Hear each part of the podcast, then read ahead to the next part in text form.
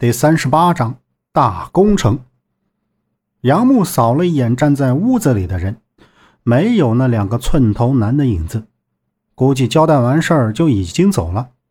那他们走了，这群人想怎么来就怎么来。这地方穷山僻壤，又是他们的地盘。耗子已经走到杨木的身前，低下头俯视着他，右手迅速抓住他的肩膀，左手挥了起来。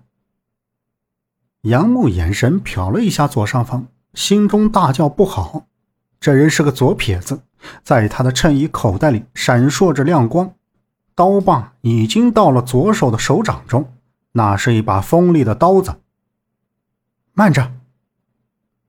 门口传来清脆的女人声音：“三爷。”恍惚间，他就走到了最前面，站立在门三爷的面前。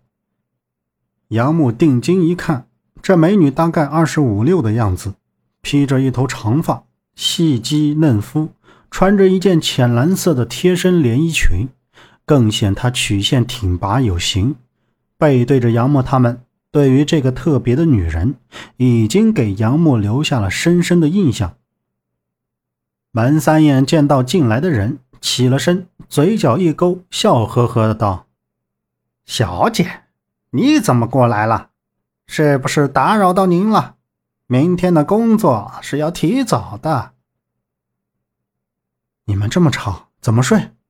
三爷也不是什么大不了的事，让大家都散了吧。该休息的休息，该值班的值班，不然明天怎么好好工作呢？那美女头发一甩，转过脸瞅了瞅地上蹲着的三个人。门三脸色瞬间拉了下来。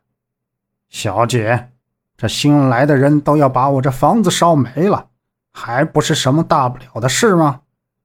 今天这事儿他不给我个说法，这传出去，叫我门三爷的脸往哪搁？必须得教训教训他们。门三说着，就给他那几个手下的兄弟使了眼色，四个人就围在了杨母他们身前。三爷。虽然这里是你家，但是现在这所有的东西都已经属于我爸的。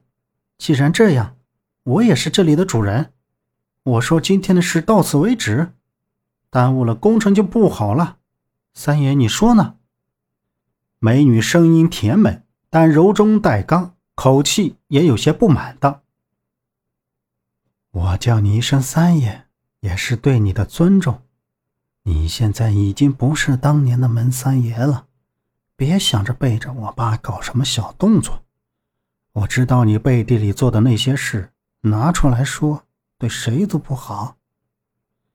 美女缓缓凑到门三爷的耳边，轻声说道：“门三爷那脸色一会儿白，一会儿青，气得他眼睛都瞪得圆圆的，斜眼瞅着那位美女，最终还是没给怼回去。”给他们找三个房间，实在不想干，明天就让他们回家去。